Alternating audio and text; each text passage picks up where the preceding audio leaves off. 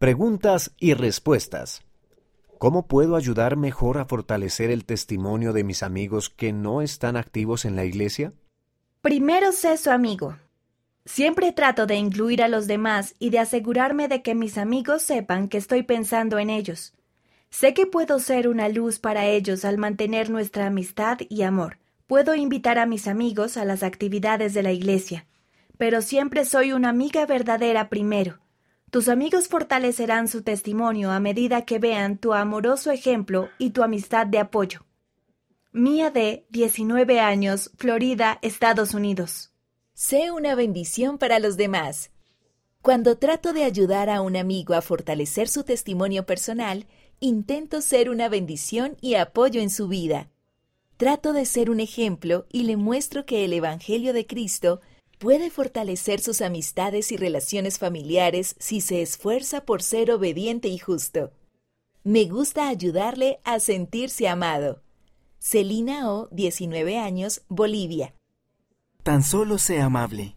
Le hice esta misma pregunta a mi maestro de seminario, y él me respondió, Tan solo sé amable, Jordan. Ya estás haciendo lo correcto.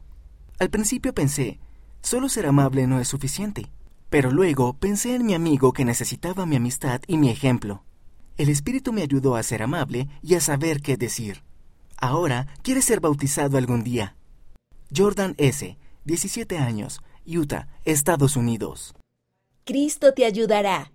Puede ser difícil tener amigos menos activos, pero me gusta invitar a mis amigos a una actividad divertida para los jóvenes o a la iglesia cuando doy un discurso. Si muestran interés, les doy un libro de Mormón con mi testimonio y versículos destacados que me gustan a mí.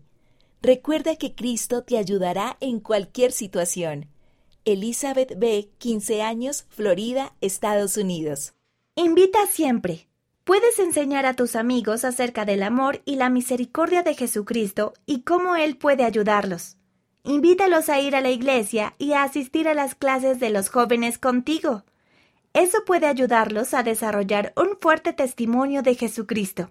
Shara R., 12 años, Colombia.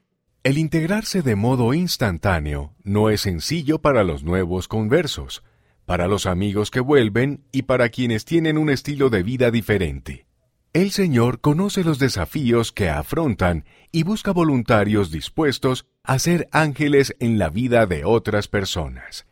Elder Carlos Agodoy, de los 70, Conferencia General de octubre de 2020, Liaona, noviembre de 2020, página 87.